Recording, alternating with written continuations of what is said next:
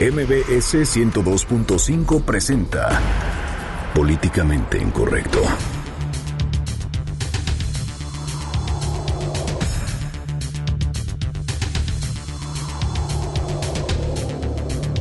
El Senado de la República aprueba el uso de la marihuana medicinal.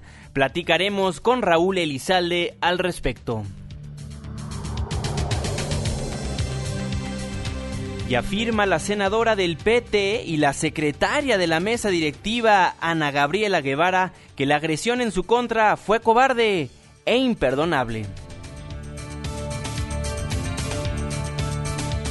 El gobernador del Estado de México, Erubiel Ávila, por su parte, informó que mediante el sistema de videovigilancia en carreteras se tiene ubicado el vehículo y placas en el que se trasladaban los agresores de la senadora Ana Gabriela Guevara. Y el líder de los rojos fue detenido en la delegación Benito Juárez de la Ciudad de México. Y el secretario de Gobernación Miguel Ángel Osorio Chong anuncia la llegada de la Gendarmería al estado de Tabasco. En Twitter con el hashtag políticamente incorrecto y en mi cuenta personal, arroba Juanma estaremos al pendiente de todos sus comentarios. Y en estos momentos lanzamos la pregunta de este día. ¿Está a favor o en contra del uso medicinal de la marihuana? Bienvenidos, esto es Políticamente Incorrecto.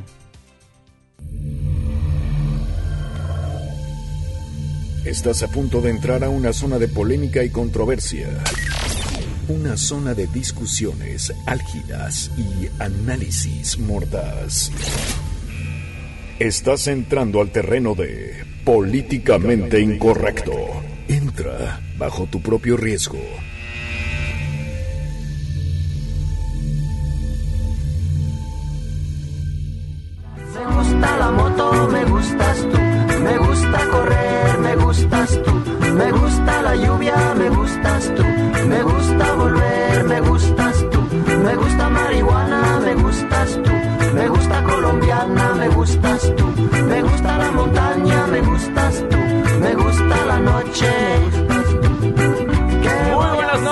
Con 5 minutos. Le doy la más cordial bienvenida a este su espacio políticamente incorrecto, la mesa de análisis y discusión aquí de Noticias MBS. Muchísimas gracias por ser parte de la controversia. Los saludo con muchísimo gusto en este martes, martes 13 de diciembre del año 2016. Irving Pineda, muy buenas noches. ¿Cómo están? Muy buenas noches, qué bueno que andan por acá. Llegamos al martes, bienvenidos. Y pues siempre, siempre pone de buenas escuchar a Manu Chao y más con esta rola que me recuerda cuando yo iba a la secundaria. Qué bueno que están por acá. Vamos a estar de aquí hasta las 10 de la noche. Ya saben, los teléfonos en cabina, el 51661025. Las cuentas de Twitter, arroba Juanma Pregunta y arroba Irving Pineda. Vale la pena que se queden hoy por acá porque hay varios temas importantes que revisar. Pues estuvieron muy ocupados los senadores de la República el día de hoy. La marihuana, la agresión a Ana Gabriela Guevara, esta ex medallista olímpica, bueno, medallista olímpica, ex velocista de nuestro país, pues estuvieron muy ocupados los coordinadores de las diferentes fracciones parlamentarias. Y bueno, un tema que ha estado muy presente en los medios de comunicación y por supuesto en las redes sociales, pues los senadores de la República aprobaron en lo general y en lo particular el uso medicinal y terapéutico de la marihuana, ya avalado en la Cámara Alta y bueno, hizo hizo su camino hacia la Cámara Baja. Oscar Palacios nos tiene toda la información. Adelante, Oscar, muy buenas noches. Efectivamente, Juan Manuel, buenas noches. El Senado de la República avala una serie de reformas a la Ley General de Salud y al Código Penal Federal para regular el uso médico y científico de la marihuana. Con 98 votos a favor, 7 en contra y una abstención, la Cámara Alta dio luz verde al dictamen que faculta a la Secretaría de Salud para diseñar e implementar políticas públicas que regulen precisamente el uso medicinal de los derivados farmacológicos de marihuana.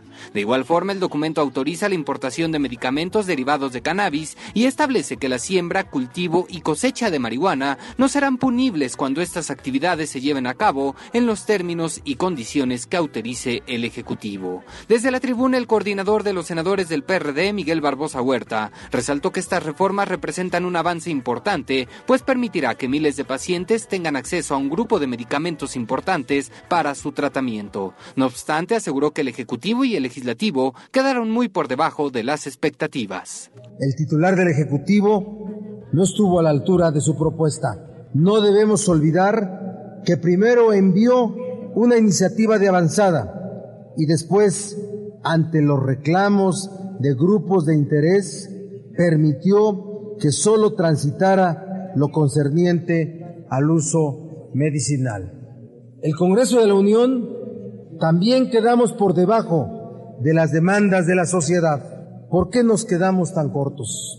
De igual forma, el senador por el PAN, Roberto Gil Suart, reconoció que se pudo dar un paso más, ya que dijo quedaron temas pendientes como la despenalización de la posesión y la excarcelación de personas condenadas por portar marihuana para consumo personal. Quedan algunos de nosotros la sensación de que pudimos dar, dar un paso en otros tres componentes esenciales de una política regulatoria mucho más sensata, humanista y racional.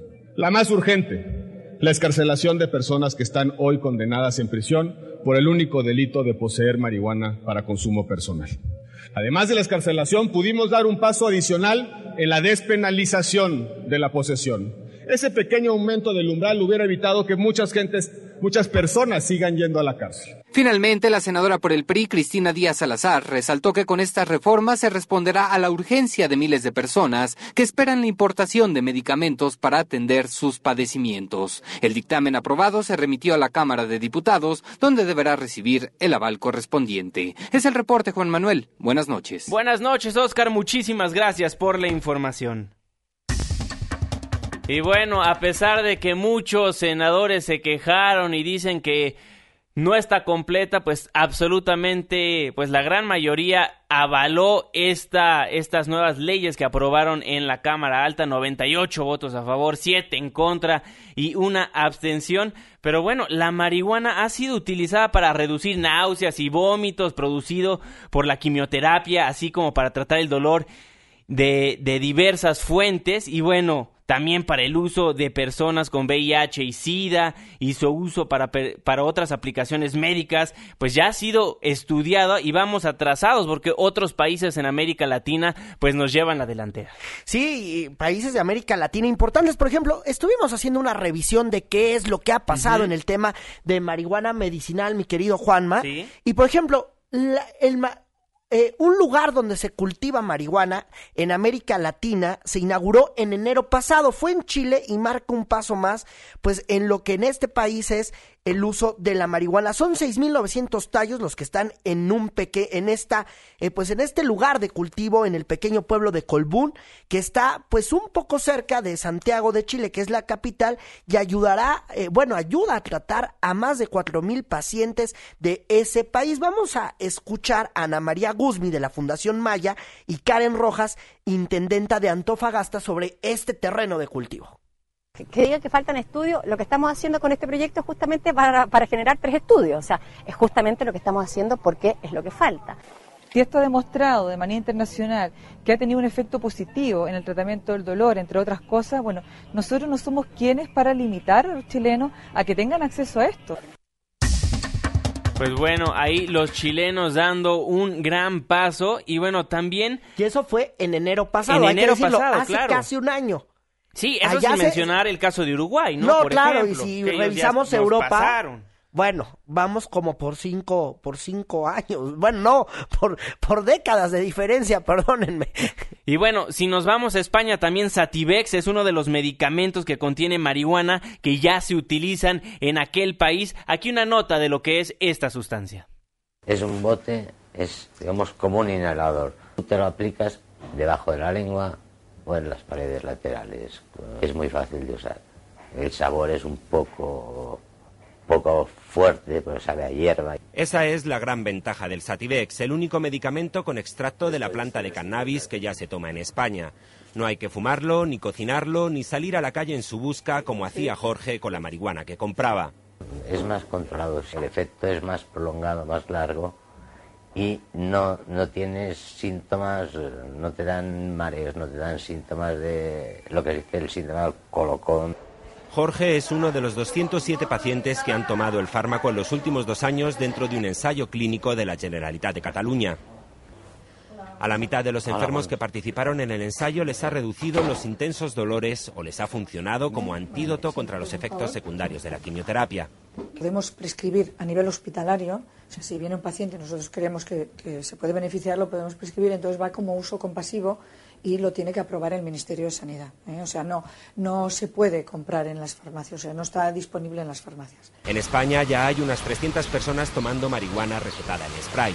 Algunos, como José, con esclerosis múltiple, la han pedido a sus médicos, pero por ahora tiene que seguir con los porros. Yo a través de la asociación probé el Sativex. A mí como aparte que ya tengo dificultad para fumar, para agarrar el cigarrillo, pues eso me vendría muy bien. Yo he intentado pedirle a los médicos pero dicen que en Madrid lo, le bloquea todo. A José la marihuana se la suministra PANAC, una asociación de consumidores de cannabis con cultivo propio para autoabastecer a sus socios sin ánimo de lucro.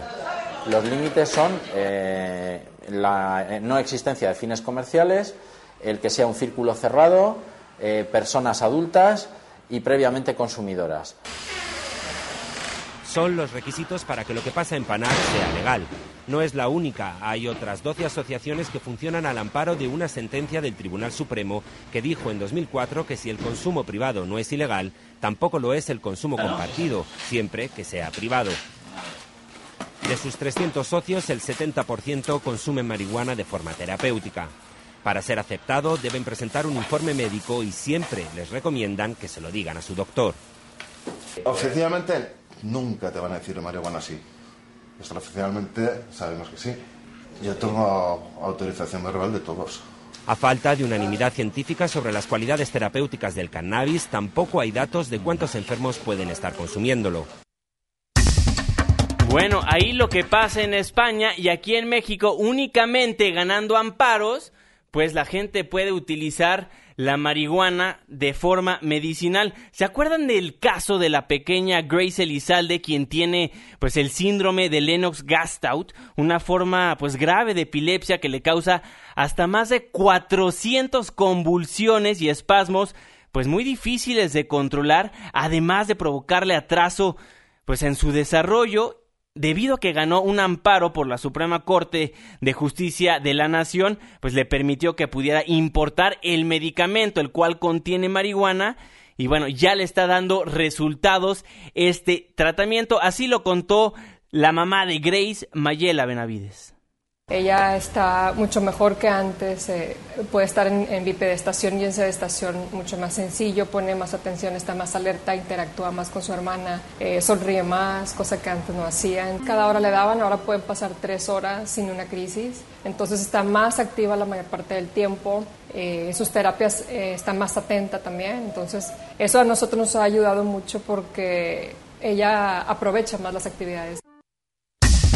Bueno, ahí la mamá de Grace y su papá Raúl Elizalde estuvo presente hoy en la Cámara Alta presenciando cómo se aprobó pues el uso medicinal y terapéutico de la marihuana. Es por eso que lo tenemos en la línea telefónica de Políticamente Incorrecto. Don Raúl, muy buenas noches, ¿cómo está?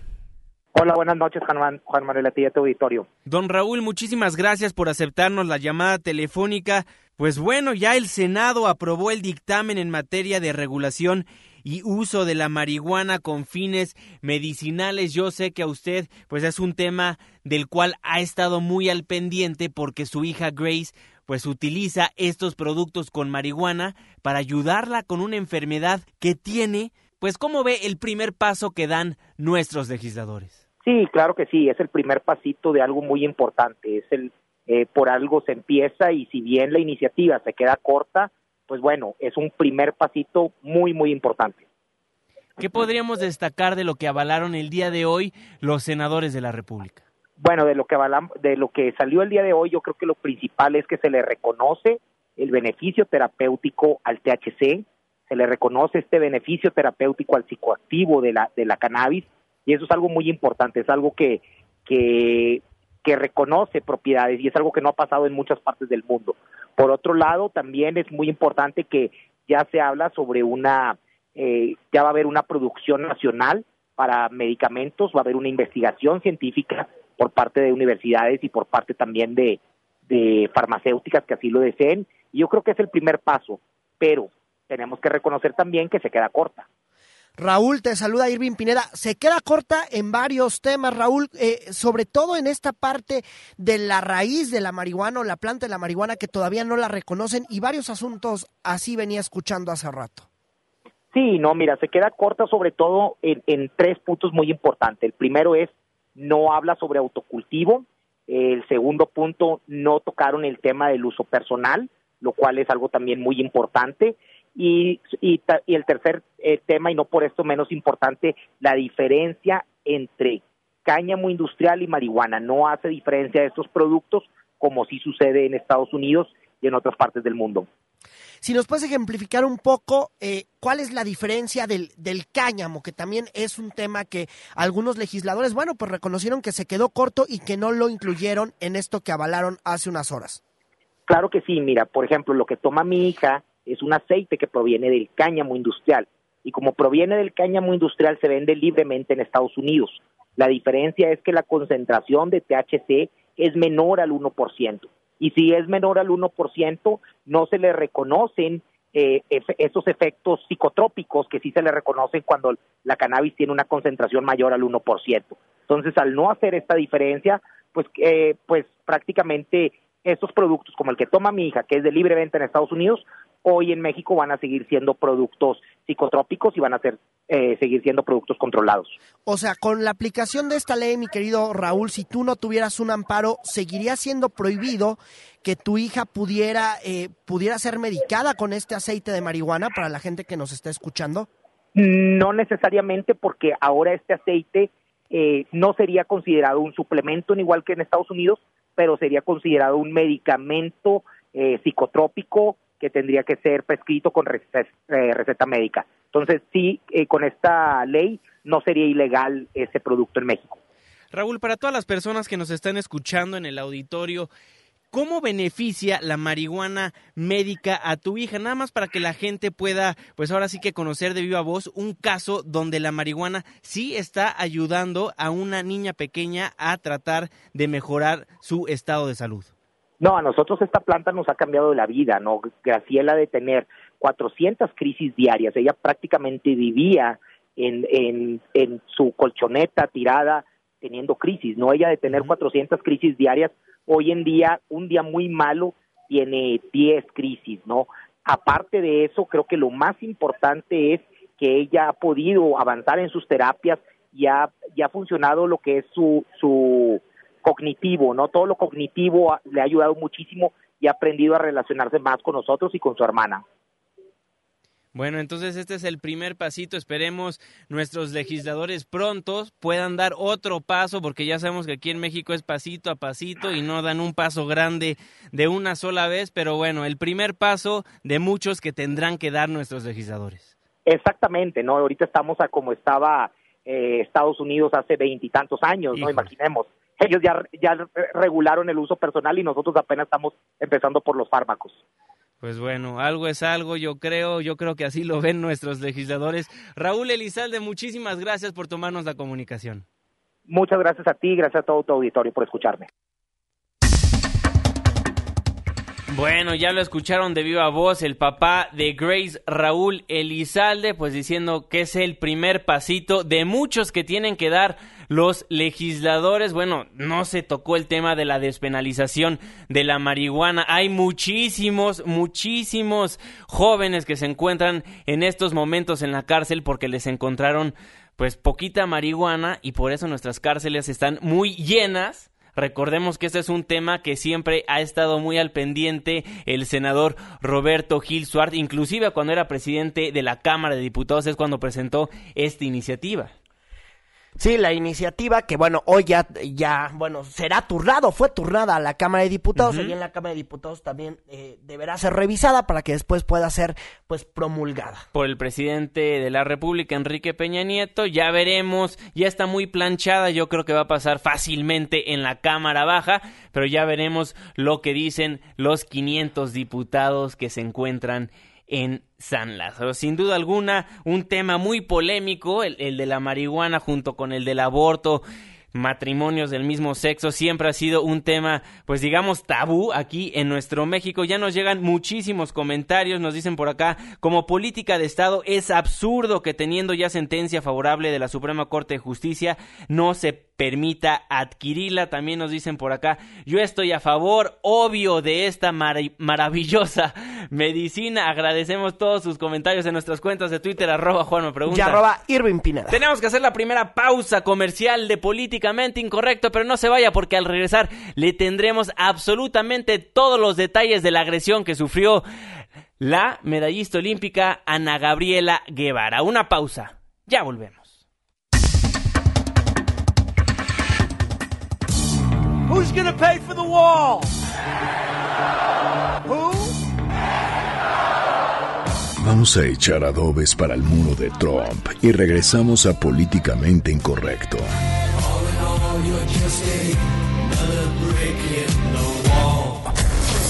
Debate con nosotros. Mándanos tu opinión por Twitter con el hashtag Políticamente Incorrecto o a la cuenta arroba Juanma.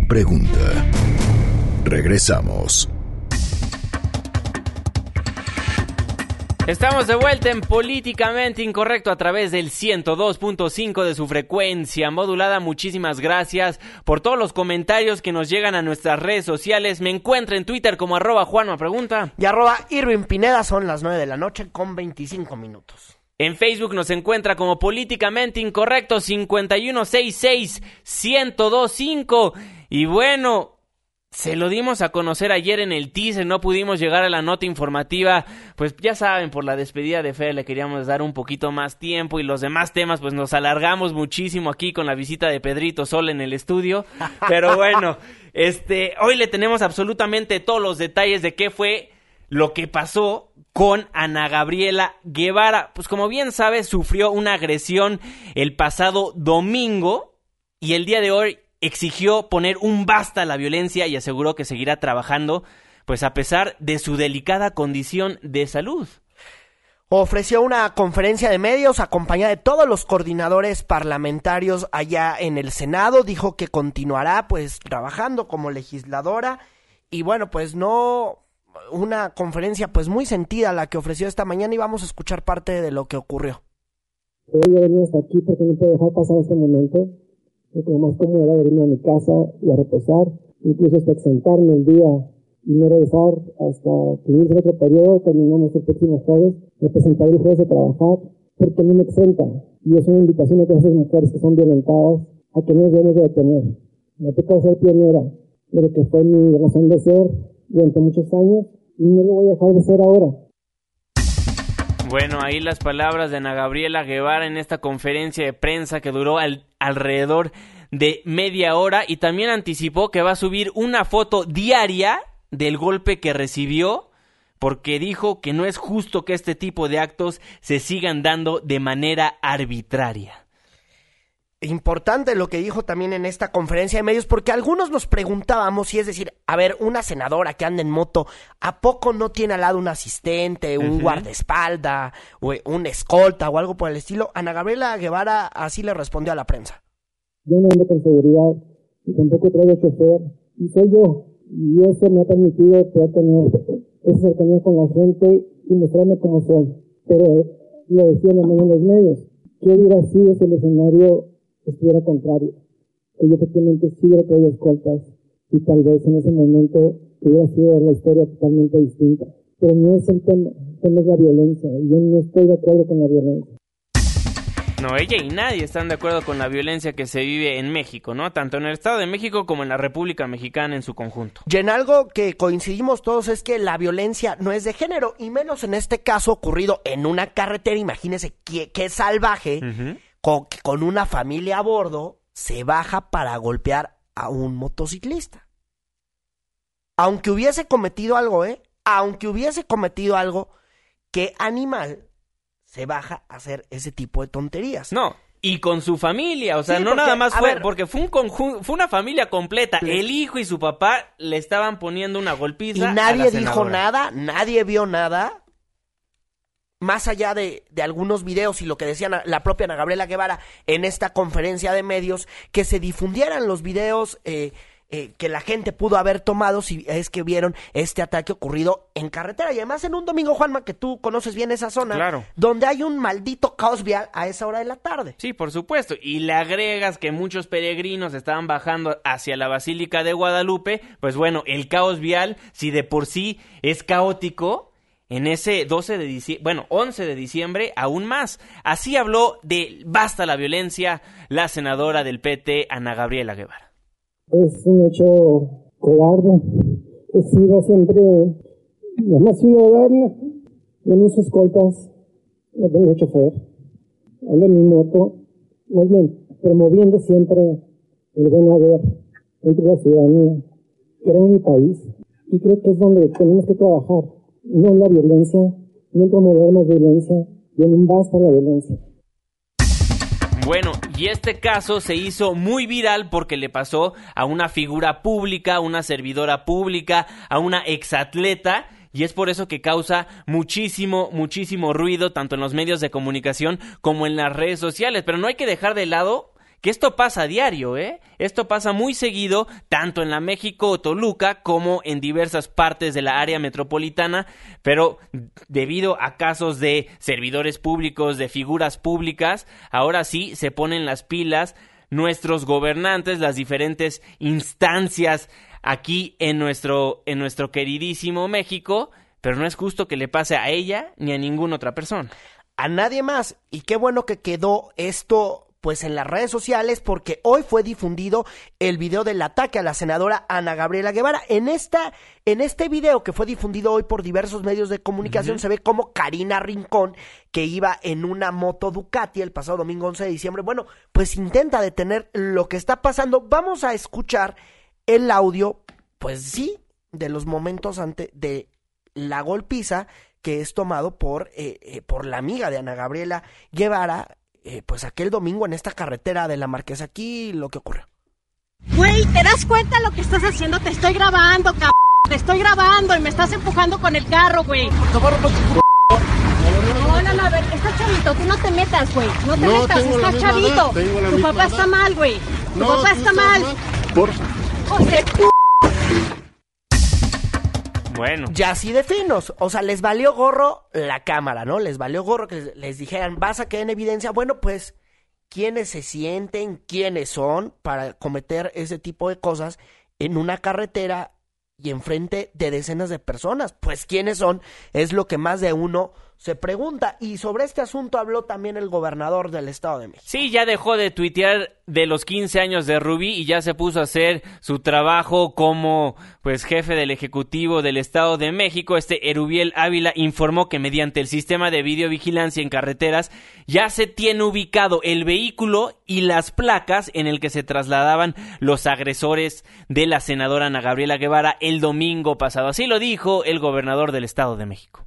La Comisión de Seguridad del Estado, la Procuraduría del Estado está coadyuvando con la PGR para poder ubicar a estos eh, probables delincuentes. Gracias al sistema de videovigilancia del Estado de México que prácticamente estamos estrenando a partir de este año, pudimos ubicar al vehículo, placas de los eh, presuntos agresores y estamos acercando toda esta información, todas estas pesquisas.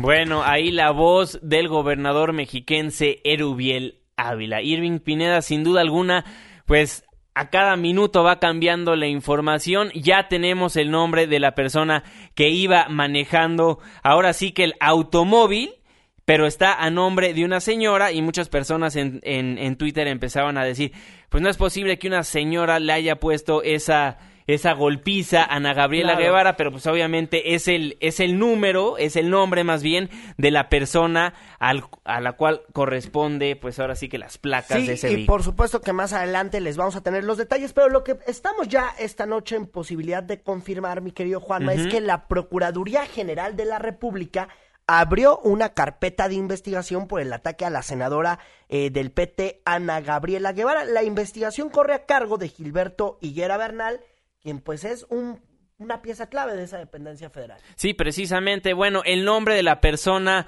que, la dueña de la camioneta más bien en la que iban los agresores de Ana Guevara se llama Virginia Rivera Esquivel. Esa es la persona de la cual pertenece la camioneta de las cuales se bajaron estos individuos. Cuatro individuos, nos dijo Ana Gabriela Guevara, pues, que se bajaron a, ahora sí que golpearla. Ella en la conferencia de prensa narraba cómo se tuvo que tirar al suelo en posición fetal, dejó su cabeza descubierta, que es cuando le entraron los golpes a, a la cabeza, y es cuando decide ponerse el casco al revés, porque no le dio tiempo de ponerse de la manera adecuada para tratar de cubrir los golpes, y ahí es cuando describe que absolutamente todas las personas que estaban en este embotellamiento, pues salieron a su rescate a decirle que no se preocupara. Ahí nuestros amigos reporteros le, le preguntaban, oye, pero ¿sabían que eras tú? Dicen, no, no creo que sabían que era yo. Se dieron cuenta ya cuando yo estaba recibiendo los golpes que ya muchas personas empezaban a gritar, es mujer, es mujer, y algunos otros empezaron a decir, bueno, es la senadora, es la exatleta Ana Gabriela Guevara. Sí, nada más retomando el caso de quien lleva la investigación en la Procuraduría General de la República, es eh, Gilberto Higuera, que es el subprocurador eh, pues de regional y de, y de, procedimientos penales. Hace un rato se había dicho que había un hombre detenido por estos hechos. La información que le podemos dar a conocer hasta el momento es que no hay ningún personaje detenido hasta el momento por estos hechos, que las pesquisas y las investigaciones continúan, pero no podemos decirle ahorita sí, ya hay un detenido, se llama tal, porque hasta el momento la Procuraduría General de la República nos ha dicho que no lo hay eh, por la, eh, la prensa eh, desde las seis de la tarde que yo venía en camino a esta estación de radio, pues se hablaba de que ya había un detenido, pero también poco a poco la información va fluyendo a cuenta gotas. Quisiéramos que, que, se apuraran, como en este y todos los casos. Claro, por supuesto. Y porque algunos me preguntan, oye Irving, es que en el Estado de México esto ocurre diario. No, pues sí.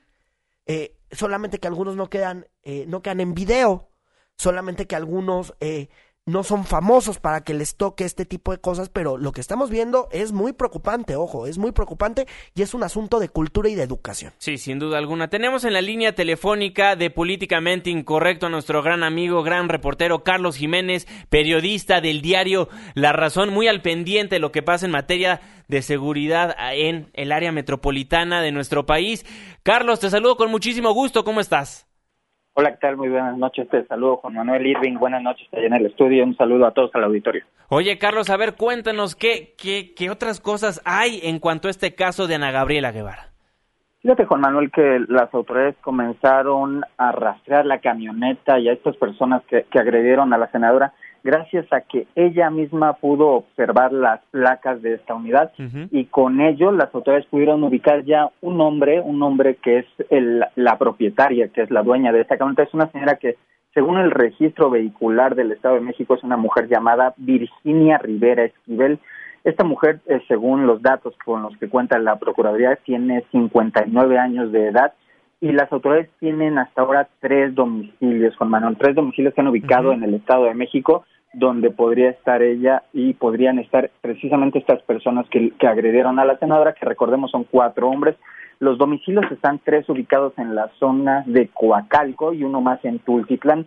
durante la tarde, noche de ayer y el día de hoy, agentes de la Procuraduría de Justicia del Estado de México estuvieron en estos lugares, estuvieron buscando a estas personas, sin embargo, la casa principal, la, digamos la última que tienen registrada como su último de los domicilios en la calle de Lirios, esto es en un fraccionamiento allá en Coacalco, esta casa está vacía, las autoridades saben que esta señora y su familia se dedican a vender agua embotellada, tienen una, si le podemos llamar así, una embotelladora de agua de garrafones que reparten allí en la zona de Coacalco, sin embargo, no han podido ubicarlo. Saben ya que de esta mujer, saben ya los familiares de esta mujer, tienen nombres de al menos tres hombres que son familiares de ella, que creen que son ellos quienes agredieron a la senadora, sin embargo, no han podido ubicarlos. En un principio eh, se estaban dudosos de, de, de dar a conocer que tenían ubicada a una mujer como la propietaria de, de este carro, porque ha pasado en ocasiones que los autos están registrados a nombre de alguien y cuando van y buscan a esta persona, bueno, pues esta persona ya lo vendió. En este caso, confirmaron que la camioneta es de ella y que sí sigue siendo propiedad de ella y que sus familiares son los que seguramente la tenían el día y la noche en que fue agredida la senadora Juana. Mi querido Carlos, ¿cómo estás? Te saluda Irving Pineda, qué gusto escucharte, amigo. Oye, a ver, entonces aquí tenemos ya varios datos duros en medio de, pues, de, de toda esta mega bronca que hay, ¿no, mi querido Charlie? A ver, los que pudieron haber golpeado a la senadora del PT, pues son familiares de alguien que tiene una purificadora de agua y que se anda repartiendo en esta zona de Coacalco, allá en el Estado de México. Así, es, es lo que tienen las autoridades, eh, así es, la, el nombre que tienen ellos eh, registrado, el nombre que tienen de esta camioneta es de la señora Virginia Rivera Esquivel, ellas tienen como fecha de nacimiento incluso la señora el 31 de enero de 1957 y gracias a ello pudieron, te, decía, pudieron obtener tres diferentes domicilios en Tultitlán, dos de ellos, en Coacalco el otro y los otros ya, bueno, ya fueron estos domicilios, no los han encontrado, no han encontrado a esta mujer y por lo tanto tampoco han podido saber exactamente quiénes eran las personas que iban en esta camioneta. Luego, el segundo dato duro que tú tienes, mi querido Carlos, es el, el dato duro de que hoy hubo una, una una suerte de operativos y que no dieron con, eh, con las personas que cometieron este, este ilícito o este ataque. Sí, desde ayer, Irving, desde, desde ayer. fue, ahí está. El desde, ayer, desde, ayer, desde ayer en la tarde, agentes de la Procuraduría de Justicia del Estado de México ya tenían los datos de esta camioneta. Te, comentaba la senadora eh, Ana Gabriela Guevara, fue quien les proporcionó las placas de la camioneta y gracias a ello desde ayer las autoridades ya habían comenzado a buscar en estos domicilios. Desde ayer fueron, hoy también estuvieron ahí. Sin embargo, bueno, no han podido localizarlo. En algún momento de esta tarde se estuvo diciendo que las autoridades ya habían ubicado la camioneta. Sin embargo, te puedo confirmar que hasta esta hora ni la Procuraduría de Justicia del Estado de México, ni la Procuraduría General de la República, ni la Comisión Nacional de Seguridad que están buscando a estas personas han podido ubicar esta camioneta. Saben de quién es, saben en dónde está registrado el domicilio de la propietaria, sin embargo, no han podido ubicarla.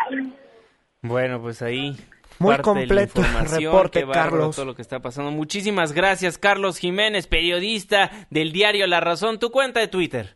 Mi cuenta de Twitter para todos es arroba C4 Jiménez. Ahí damos a conocer los avances sobre esta y muchas otras investigaciones policíacas en la Ciudad de México y el área metropolitana. Les mando un fuerte abrazo y un saludo a todo el auditorio. Muchísimas gracias, Carlos. Que tengas una excelente noche. Buenas noches.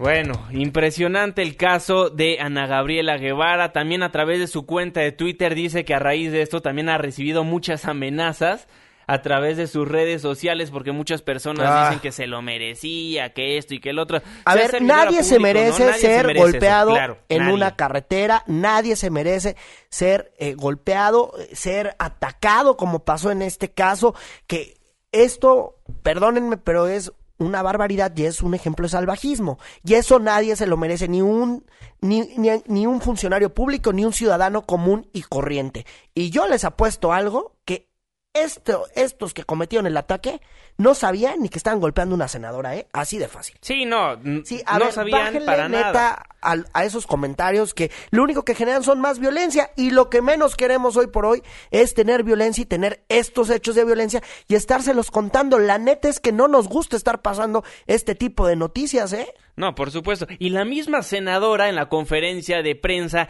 ya cuando estaba terminando, dijo, yo por eso estoy en contra de portar armas en el vehículo etcétera, etcétera, como lo había propuesto el senador Preciado, porque imagínense si hubiera tenido este señor una pistola a su alcance, pues hubiera armado ahí la balacera por un incidente, porque recordemos que todo pasó porque este, este automóvil le chocó a Ana Gabriela Guevara, se bajó de su moto, se bajó y le dijo, oye, pues hay que intercambiar pues información de nuestros seguros para que a ti te arreglen el choque, a mí me arreglen mi moto. Y lo que pasó fue que se salieron estas personas, le empezaron a decir palabras altisonantes y ya posteriormente por atrás le pegan en la costilla izquierda a la exmedallista olímpica.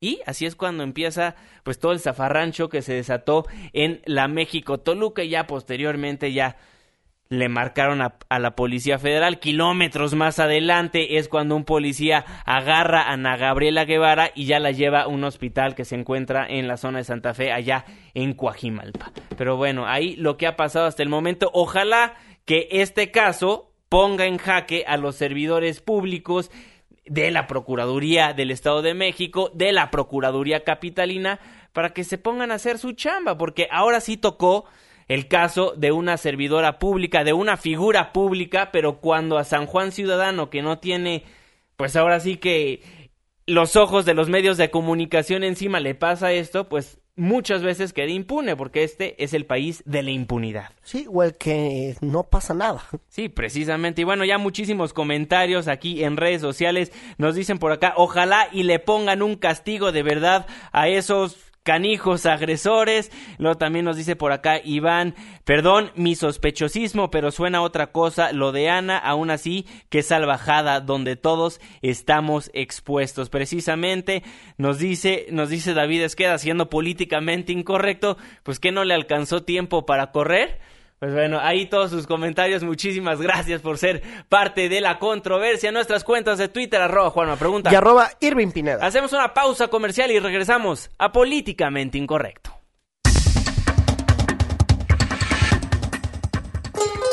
Vamos a Veracruz y a ver si regresamos a Políticamente Incorrecto. Pórtense bien. Todos sabemos quiénes andan en malos pasos.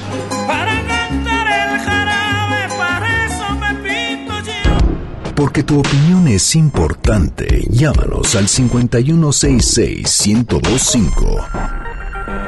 Continuamos.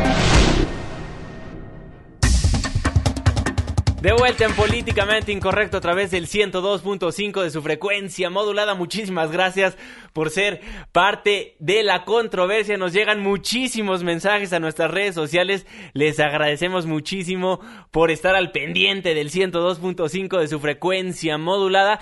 Y bueno, ya que estamos hablando de seguridad en la Ciudad de México y en el Estado de México, pues vámonos a un estado que nada más no cesa, no cesa la inseguridad se trata de Guerrero. Claro, y aquí le hemos platicado muchísimo de este sujeto llamado el tequilero, que no, que no es más que un secuestrador que, que anda plagiando por montón, ¿no? Porque eso es lo, a lo que se dedica. Bueno, este hombre, es, que habitualmente pues tiene su, su zona de influencia en la zona de San Miguel Totolapan, bueno, pues este hombre, la gente ya está hasta el gorro, ¿no? Evidentemente la gente se pone hasta el gorro y resulta que la mamá del tequilero, según ciudadanos de ahí, está retenida porque está retenida porque el tequilero habría secuestrado a una a, a, una empresaria allá en esa zona de Guerrero. Pero el pueblo se ha levantado en armas y ha lanzado diversos reclamos de los cuales vamos a escuchar. Es un poco rojo eh, y que lo debieron haber dado el tiempo. para acá. Y hay un responsable, el pinche tequilero, el tequilero pues su pinche madre, que dé la cara, porque ha matado tanta gente y mató un hijo. Ahorita van a, venir a apoyarlos. Bueno, obviamente enojados los habitantes de Guerrero porque nada más la seguridad no llega a esa entidad. Le, le, reiteramos, desapareció Isauro de Paz Duque, un ingeniero topógrafo, empresario de Guerrero, quien fue secuestrado por integrantes de los tequileros de acuerdo a este grupo, pues hay que llamarles autodefensas, ¿no? Que junto con Isauro, ellos secuestraron, disculpen, junto con la mamá del líder de los tequileros, secuestraron a 23 personas más. Y bueno, para platicar del tema nos acompaña vía telefónica, como siempre, y le agradecemos muchísimo a Roberto Álvarez, el vocero del grupo de coordinación Guerrero. Vocero, muy buenas noches, ¿cómo está? Irving, ¿cómo estás? Aquí estamos. A tus órdenes. Vocero, lo saluda Juan Manuel Jiménez. Bueno, para preguntarle qué ha pasado, qué ha pasado con este grupo de los tequileros. Hemos platicado en ocasiones anteriores usted y nosotros y bueno, nos ha dicho que pues están tratando de buscarlos, pero cada vez más la gente se está enojando y ahora toman la justicia por propia mano. Así es, algo muy lamentable. Y bueno, por un lado y por el otro lado, las, hay un, ahorita hay un despliegue operativo militar, policiaco, para presionar a la banda de los tequileros, quien solamente, a diferencia de otros, de otros secuestros que eran de carácter masivo, solamente tienen a una persona en su poder, al ingeniero, como ustedes lo, bien lo plantean. Entonces, este despliegue operativo policíaco militar está generando presión para que esta banda pueda dejar libre a este al ingeniero que están reclamando los habitantes de San Miguel Totolapan, de la cabecera. Roberto, te saluda Irving Pineda, buenas noches. Oye, a ver, varios datos importantes. Eh, un solamente una persona retenida por el tequilero. Número dos, eh, el operativo, ¿quién lo está encabezando? El operativo se está encabezando, mira, eh, te voy a decir, son ciento, son 120 elementos de, de la Secretaría de la Defensa Nacional. Son militares. Son militares. 60 son policías federales y 40 son policías del Estado. Entre, entre ellos están generando una fuerza conjunta dividida en cuatro, en cuatro grupos, en cuatro bases de operaciones mixtas. Están trabajando en la zona para generar presión sobre la banda de los tequileros que permita la liberación de esta persona que se encuentra en su poder. ¿Podemos confirmar el plagio de la mamá del tequilero? Mira, el asunto se pone complejo, difícil y te lo voy a desmenuzar. Por un lado, el pueblo se organiza y genera grupos de autodefensa. ¿Y? El grupo de autodefensa lo que hace es retiene a quienes piensa que son halcones y van directamente a la casa de donde se encontraba se encontraba la madre del tequilero y la retienen bajo su poder. Entonces, eh, lo que hace el, se hace un despliegue militar, policiaco, que está ahorita trabajando y paralelamente hay un comité de negociación que está trabajando en dos frentes. El vicefiscal del estado está trabajando junto, está tiene una comunicación directa con la familia del ingeniero para poder asistirla en, en cuestiones de negociación. Y por otro lado está el subsecretario de Asuntos Políticos trabajando y dialogando con los grupos de autodefensa que tienen bajo su poder a una serie de personas que retuvieron y entre ellos se encuentra una regidora, entiendo, del PRI. Una regidora del la madre. ¿A esta la acusan qué? ¿De estar colaborando de qué la acusan? Porque no he, leído muchísimas notas periodísticas, Roberto, pero yo no entiendo. A ver, ¿esta regidora del PRI de qué la acusan? ¿De que no responde? ¿De que es colaboradora del tequilero o qué onda?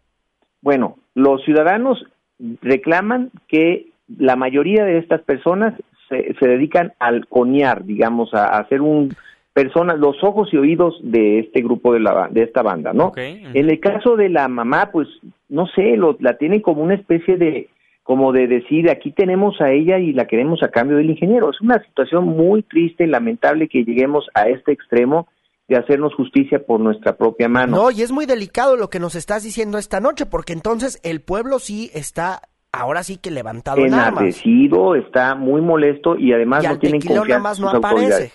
Oiga, vocero, ¿usted ya ha platicado directamente con este grupo de, pues hay que llamarles autodefensas? No, no lo he hecho, pero lo que sí he, hecho, he tenido contacto permanente con los eh, negociadores, los que están directamente en el lugar. Eh, tengo comunicación con ellos permanentemente para ver cómo, cuál es el estado de la situación. Vocero, en ocasiones anteriores nos ha dicho que, pues, la gente que habita en Guerrero debe de utilizar la denuncia anónima. ¿Les ha funcionado a ustedes como, como el grupo de coordinación Guerrero para tratar de pues localizar a personas que nada más le hacen el mal al bello estado de Guerrero? Ah, fíjate que la denuncia anónima tiene que ser parte de la cultura de todos los guerrerenses y hay mucha gente que siente mucha desconfianza en las autoridades.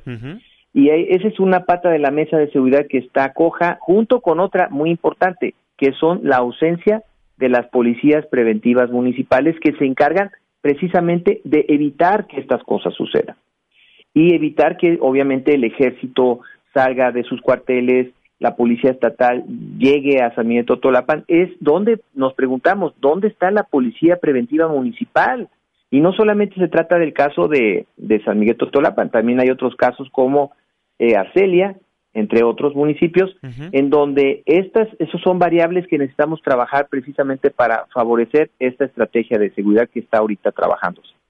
Bueno, pues estaremos muy al pendiente de este caso y de todo lo que sucede en Guerrero, porque ya para que se empiezan a formar grupos de autodefensas en aquella entidad, pues está grave, se al parecer, y, y, se lo digo con toda franqueza, pues parece que se les está saliendo de control la inseguridad en aquella entidad.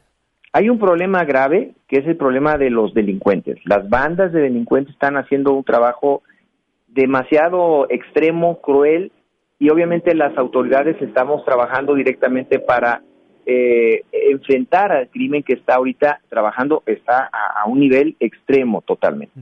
Pero hace falta otras variables, es más policías preventivos municipales, más participación ciudadana y en esa medida tenemos que enfrentar mejor a la delincuencia. Bueno, Estamos trabajando día a día, eso es lo que te puedo decir. De acuerdo, pues estaremos muy al pendiente. Roberto Álvarez, vocero del Grupo de Coordinación Guerrero, le agradecemos como siempre de habernos tomado la comunicación aquí en Noticias MBS. Juan Manuel Irving, muchas gracias por la invitación y estamos pendientes para mañana a ver si tenemos buenas noticias. Sí, ¿no? a ver si Sobre este mañana podemos ya de una vez emplazarte para hacer un enlace contigo en la noche para ver qué es lo que está sucediendo ahí. Claro que sí, con mucho gusto, Irving. Juan Manuel, con mucho gusto, estamos pendientes. Muchísimas gracias, don Roberto, que tenga una excelente noche. Buenas noches. Bueno, lo que podemos destacar de, de, de lo que está Que pasando por en lo Guerrero... menos el tequilero ya sabe que es que le plagien a su mamá. Bueno, No sé. aparte de eso, que a comparación con las demás entidades del país, siempre nos toman la comunicación para platicar de lo que sucede ahí, porque hay otros estados que cuando algo sucede, nada más nadie hay en comunicación social o el funcionario nunca está disponible para nosotros porque siempre van a entrar a diferentes juntas. O a diferentes reuniones. Tienes toda la razón. eh, ya nos despedimos. Ya nos tenemos Se que nos despedir, acabó ya el nos- tiempo. se nos acabó el tiempo. Bueno, pues muchísimas gracias por ser parte de la controversia. Irving Pineda, buenas noches. Quédese en la señal que sale del 102.5 FM. Muy buena noche a todos. A nombre de todos los que formamos Políticamente Incorrecto, se despide de ustedes su servidor y amigo Juan Manuel Jiménez. Que tengan una excelente noche. Estás dejando el terreno de lo políticamente incorrecto. Hasta la próxima.